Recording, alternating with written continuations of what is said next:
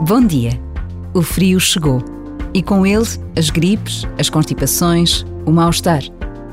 Nestas alturas, uma garganta magoada ou um cansaço fora do comum incomodam-nos. Desejamos ficar bem o mais depressa possível. Mas por vezes basta a pausa de um minuto para nos lembrarmos de quem faz longos tratamentos ou de quem não tem acesso aos mais simples remédios que podem curar uma gripe.